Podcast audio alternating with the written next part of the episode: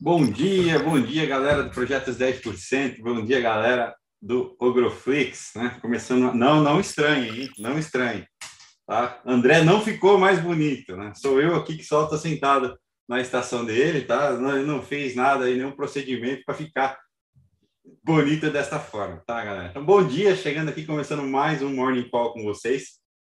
Ah, um dia ontem que foi meio brigado no índice, né? Descolamos lá de fora, Teve a questão aí da, da briga com o vencimento, o vencimento das opções sobre o, sobre o Ibovespa, né, que acabou aí deixando o dia bem brigado, né? A gente percebe isso pelo volume financeiro, que buscou aí quase os 50 bilhões no dia, 40, ficou acima de 46 bi durante o dia. Né? É, além disso, aí, nem a surpresa positiva né, com o IBCBR, que é a prévia do PIB, animou os mercados, né? É, é, por conta aí da, do, do receio do aumento da Selic, com a inflação, tudo isso aí vem, é, vem afetando aí o mau humor, e ainda mais agora com essa questão aí de, da, da PEC, da questão dos precatórios, que é de extrema importância para o governo aí. Né? E ontem, né, até para ilustrar aí, a, justificar o nosso tema, né, ao longo do dia, tive, no final do dia, o Paulo Guedes deu uma entrevista no, é, para a Rádio Jovem Pan, né, num tom aí bastante sei se eu posso dizer, não sei se desespero ou inconformado ou tentando dar as últimas cartadas aí, né, usando bastante termos aí de que é, pessoal não está ajudando, de que há muito barulho, é, de que esse negócio de estagflação é uma bobagem, é, então que a política assim ele conseguia fazer é, fazer 90%, 99%, 98%, agora o presidente disse que está fazendo 60% do que eu peço.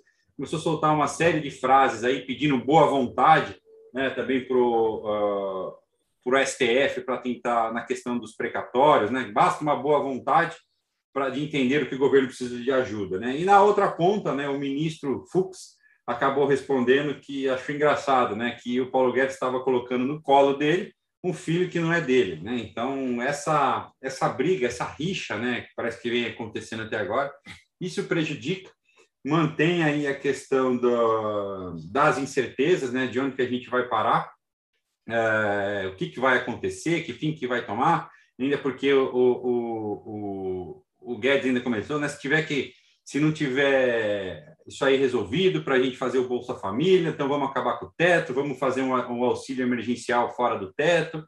Todos esses, esses tons de ameaça, de desafio, né, ou esses, esses desabafos, né, acabam penalizando né, a, a, os investimentos, aí, a performance de alguns, por exemplo, da Bolsa de Valores no Brasil. Né, gera bastante instabilidade, o que faz com que a gente não consiga engatar aí uma recuperação em termos de números. Né? É, ontem eu comentei de manhã com vocês aqui, o André comentou na parte, na abertura, no bom dia deles, eu na sequência a questão aí do prêmio de risco que vem aumentando, né? E tudo isso aí vai impactando também ali, né? Os investidores acabam pedindo é, mais, é, mais prêmio, né? Para poder assumir esse risco aí de colocar uh, o dinheiro no mercado, ok? Uh, do lado de agenda, Deixa eu ver o que a gente tem aqui. Não, no noticiário corporativo lá fora, eu acho que de positivo, a gente teve a alta da Microsoft, né, que anunciou mais 60 bilhões de dólares em recompra, né? Lembrando que recompra é um dos artifícios que as empresas usam, principalmente lá fora, é, onde os dividendos são tributados, para com uma forma de, é, vamos falar assim, de dividendo, né? Para o acionista, né? Uma forma de remunerar o seu acionista, uma forma de gerar valor para o seu acionista. E a Microsoft ontem anunciou aí mais um programa de 60 bilhões de dólares em recompra, né? Aqui no Brasil, destaque negativo ficou aí para o setor de teve o setor de educação, o setor de varejo também, COG, né, caiu 4.4%, Americanas 4%, Natura 3, Via Varejo 3%, né, Magalu 2,5%. Então, tudo isso aí, pessoal, também, além da incerteza, é o impacto que a gente está vendo aí na alta da Selic, né? O mercado preocupado de que é, a, o Banco Central vai ter que correr cada vez mais atrás disso aí, que a Selic tende a buscar aí, talvez, eventualmente, em algum momento, é, dois pontos. Se eu não me engano, no valor econômico hoje, é, acho que é no Valor Econômico, tem uma entrevista que dizem que né, o, o, a expectativa é que a inflação comece a convergir para a meta só em 2023 novamente. Então, isso aí é ruim, né? isso aí pressiona, vai fazer com que o Banco Central continue correndo atrás e o que, que gera esse temor nos setores que são mais afetados aí com juros mais altos. Tá? É, aqui no Brasil, o destaque positivo ficou também aí, entre elas, ficou com o BRAP, né, pessoal? A gente comentou ontem de manhã aqui, ah, eu, eu mostrei para vocês o fato relevante, tentando explicar que a empresa estava fazendo um aumento de capital, gerando uma bonificação, para então fazer uma redução de capital e distribuir a ações da Vale né, para os acionistas da BRAP. Lembrando aí que a BRAP, né, a Bradespar, é uma holding que dos controladores do Bradesco, né, do Bradesco da Cidade de Deus, para gerenciar os seus investimentos na Vale, né, na época aí dos acordo, do, do acordo de acionistas que tinham atrás. É, então, a estratégia da companhia foi ajustar o seu capital para o nível de, de de, de, de investimento no nível da, assim, do andamento dos negócios uh, da companhia. Tá? É, foi positivo, o mercado gostou, os papéis fecharam alta de 5,23%, as preferenciais, e destaque também aí para a PetroRio. Né? PetroRio é um papel que a gente sempre tem falado aqui, ontem o pessoal me pergunta, a gente já falou algumas vezes aí para alguns repórteres, a gente teve uma aula sobre PetroRio na sala Premium, o André e eu juntos, né? Explicando aí o modelo de negócio da companhia, comparando com Petro, né, que são, apesar de serem empresas do mesmo setor, são empresas com estratégias completamente diferentes. E a gente sempre fala, né, se a gente tiver que escolher entre as companhias, é, PetroRio, sim, né, é uma empresa que tem possibilidade de dobrar, triplicar de tamanho. Né?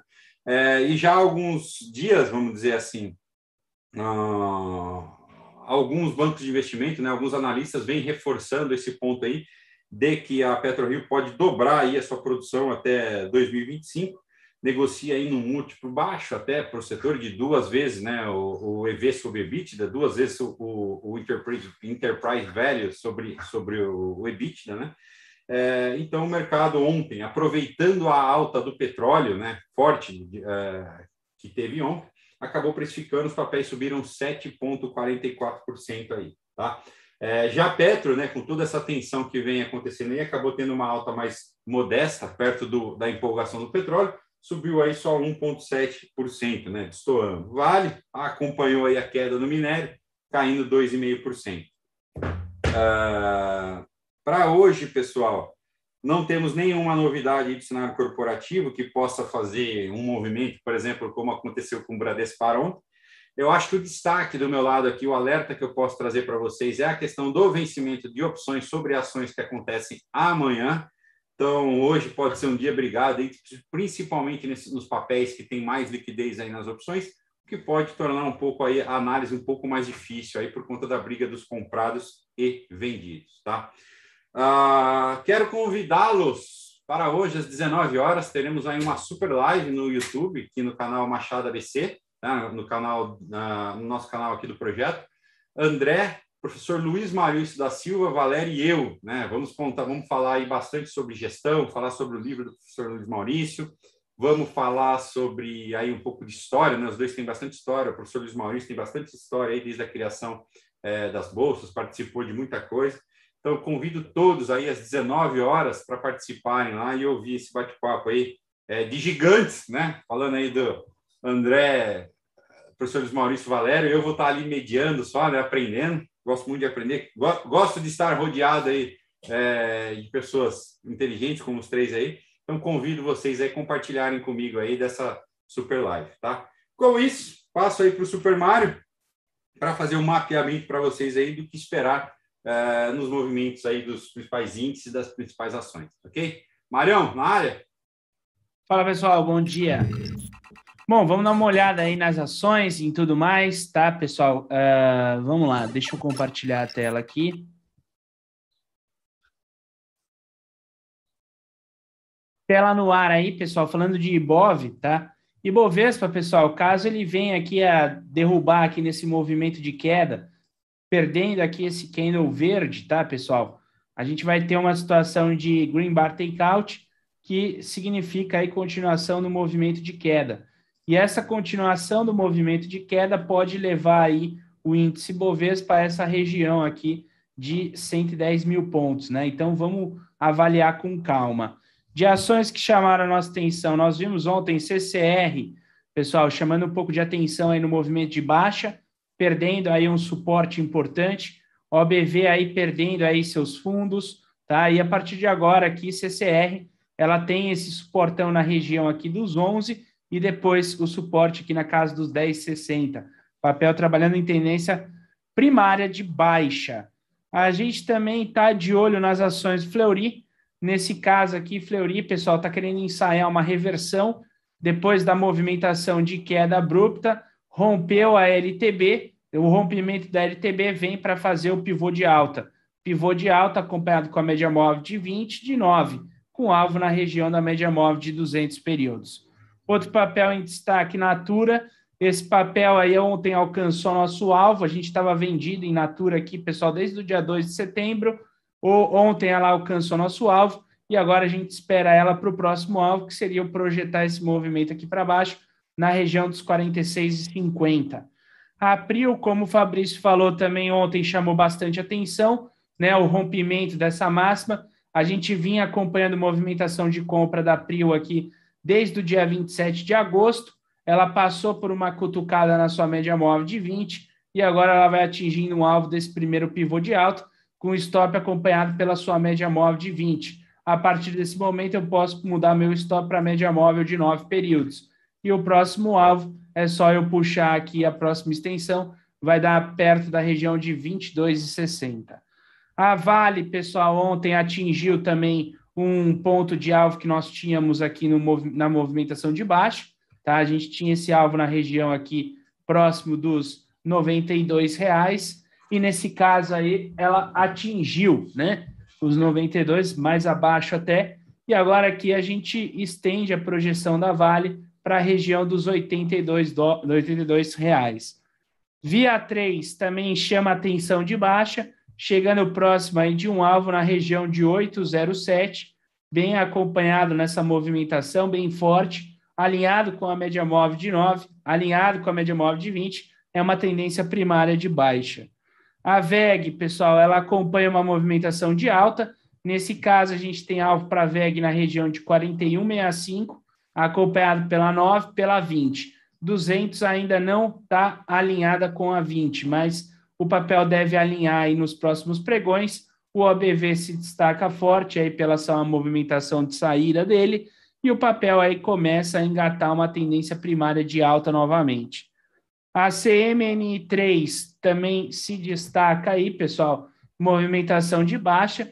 Lembrando que a gente colocou venda aqui na CMNI no dia 9 de setembro papel se destacando, perdendo seus fundos, tem uma movimentação conhecida como trick entry, dessa trick entry perdendo fundo, com alvo na região de 603. Manda, Fabrício. Aproveitando, aproveitando o gancho aí, pessoal, estou um pouco perdido aqui, que eu não sei para que tela que eu olho. vou terminar o dia aqui com um torcicolo, tá? Mas vamos lá, pessoal. Ó, já que o Mário está falando de CSN mineração, o minério mais uma vez caiu essa madrugada aí, quase 4%, né? O que deve pressionar Vale de novo aqui no nosso mercado. O petróleo também, os contratos futuros de petróleo também caem levemente hoje lá, o Brent cai 0,15, 0,2. Então, isso aí é ruim para a gente aqui. Não, lá fora também está levemente em queda, então cuidado, é, pessoal. Eu tava, desculpa eu ter trazido isso agora, mas eu estava procurando onde achar aqui os índices, tá? Mas principalmente com CSN mineração pode ajudar no movimento aí que vocês estão vendo, tá? Não, show de bola, show de bola. É, então, pessoal, CMNI, né, se destacando aí nessa movimentação de baixa. Outro papel que também vem começando a destacar aí, pessoal, para uma correção é, é Copasa, né? Correção não, um repique. Nesse caso aqui, Copasa, ela tem alvo para a região de 15 com 30, pivô alinhado com a média móvel de 20. Ontem o OBV está querendo aqui dar a pontadinha para cima, rompendo essa resistência. Falta um pouco aí no caso da Copasa. A FESA, pessoal, também se destaca. No caso da FESA, ontem o OBV dela rompeu a resistência, uma entrada absurda de volume, e ela tem o alvo na região ali dos 64,58. Papel muito bem direcionado para cima. FHER, que a gente já tinha passado aqui antes, também se destaca aí, pessoal, movimentação forte de alta, tem alvo para a região de 37,78. E a Intelbras, que eu passei para vocês, é, ela carrega ainda o OBV forte, pode ser que a gente esteja vendo o pullbackzinho de pré-rompimento dessa resistência. Rompendo essa resistência, pessoal, ela está confirmada aí o rompimento do retângulo e a continuação de alta. E a log, que eu passei para vocês ontem, ela continua aí, movimentação da log é um pivô de reversão com alvo para média móvel de 200 períodos. Esses são os destaques aí do mercado brasileiro, ok, pessoal? Falando aí também um pouco do mercado americano, ontem, pessoal, a gente viu aí um halt no é, Nasdaq Futuro aqui na média móvel de 20. Caso ele consiga aqui no pregão de hoje romper a máxima que já foi estabelecida, a gente tem continuação de alta e retorno de repente para essa região de topo.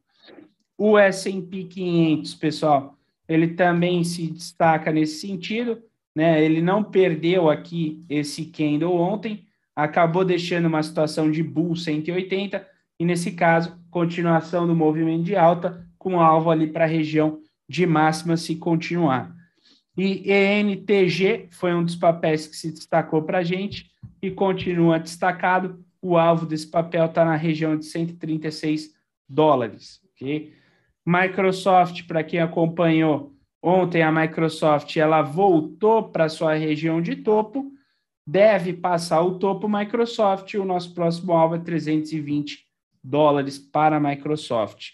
E a Apple, que tinha caído aí depois do lançamento aí do seu seus novos produtos, né? Pode ser que volte aqui, pessoal, subir.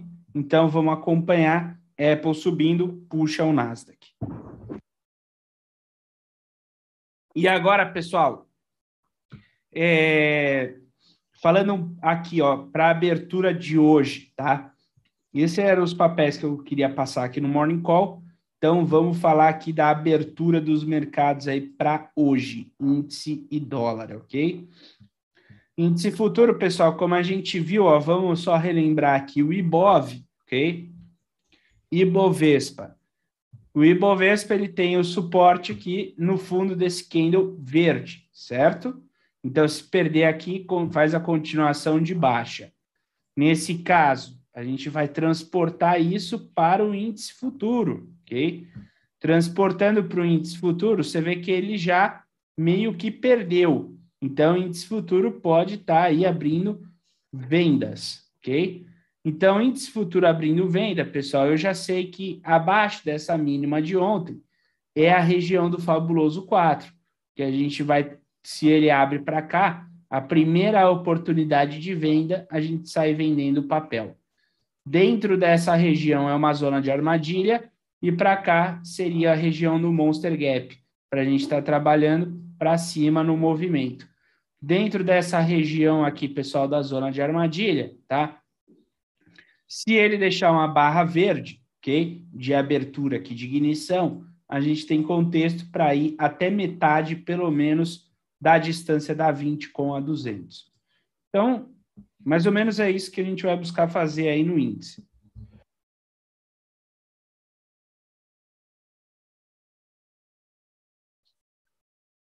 Já no dólar, vamos ver aqui o que a gente consegue colocar no dólar, pessoal. Dólar já está um pouquinho mais difícil no dia de hoje, tá? Ó, dólar futuro, nesse caso aqui, pessoal, veja que o dólar ele trabalha numa amplitude de range muito larga, né? Essa amplitude de range muito larga do dólar aqui, pessoal, pode ser que não seja tão interessante estar trabalhando nele. Por quê? Ele está sem direção. Minha sugestão para quem não tem pressa aí de fazer bons trades, ok? É esperar ele sair dessa congestão. Então, colocar tudo isso aqui como zona de exclusão de trade e zona de armadilha, ok? meio decepcionante, né, para quem esperava aí algo para o dólar, mas essa é a melhor coisa para se fazer nesse momento do dólar, ok? Claro que dentro dessa congestão eu posso buscar compra, venda.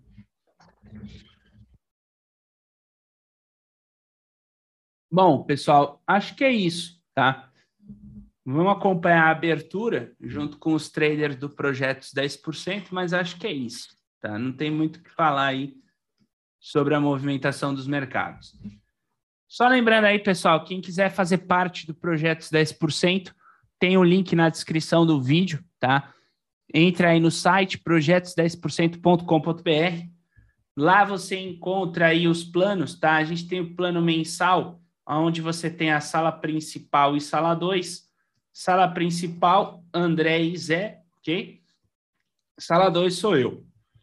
Tem o mensal plus, que aí tem a sala premium, e os outros planos trimestral e anual. Garganta tá seca aqui, pessoal. Para quem quer conhecer os professores, só vim aqui. E aí vai lá, ó, pessoal. Aqui estão todos os professores aí do Projetos 10%, tá? É, esses professores a mais, eles são da sala premium, e para isso você precisa ser ou plus ou anual para ter a sala premium. E quem é anual tem direito ao Ogro Pro, que é o Telegram do Projetos 10%. E, pessoal, para quem quer seguir no Instagram, Instagram é mpisani.filho, é o meu Instagram, onde eu divulgo as coisas aí do meu Instagram. O Instagram do André, OgroUOST, e o do Fabrício, Palode. Pessoal, para quem quiser seguir aí, só seguir a gente nas redes sociais. Bem, era isso que eu tinha para passar para vocês. Desejo a todos aí um bom pregão no dia de hoje.